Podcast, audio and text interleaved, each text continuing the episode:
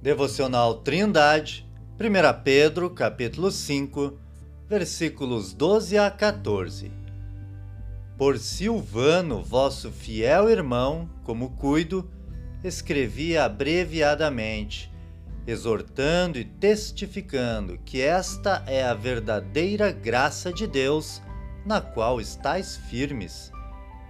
A vossa coeleita em Babilônia vos saúda e meu filho Marcos. Saudai-vos uns aos outros com ósculo de amor. Paz seja com todos vós que estais em Cristo Jesus.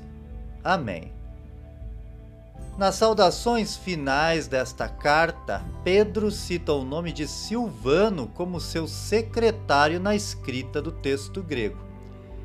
Este homem é possivelmente o mesmo Silas que viajou com Paulo em sua segunda viagem missionária e tem o seu nome mencionado várias vezes pelo apóstolo em suas cartas.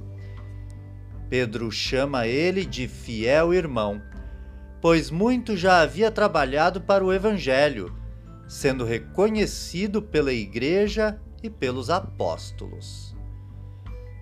Pedro lembra novamente que os irmãos destinatários da carta estão no caminho certo, a despeito das duras provações que estão passando. Ele os exorta e testifica que a mensagem do Evangelho é a verdadeira graça de Deus na qual eles estavam firmados. Ele manda saudações da igreja que está em Babilônia uma possível referência à igreja na cidade de Roma. O apóstolo também envia saudações de Marcos, o qual ele chama de meu filho, indicando assim que foi ele quem o levou a Cristo. Papias, um dos pais da igreja do primeiro século, diz que Pedro ajudou Marcos a escrever o evangelho que leva o seu nome.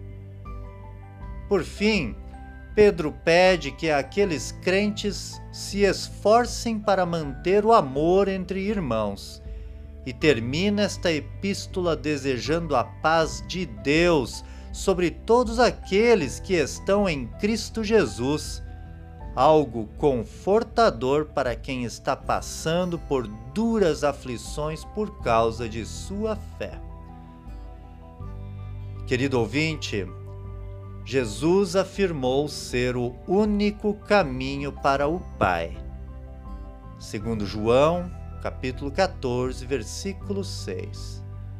E também chamou de bem-aventurados aqueles que sofrem por causa da justiça, por causa de seu nome, conforme Mateus capítulo 5, versículos 10 a 12.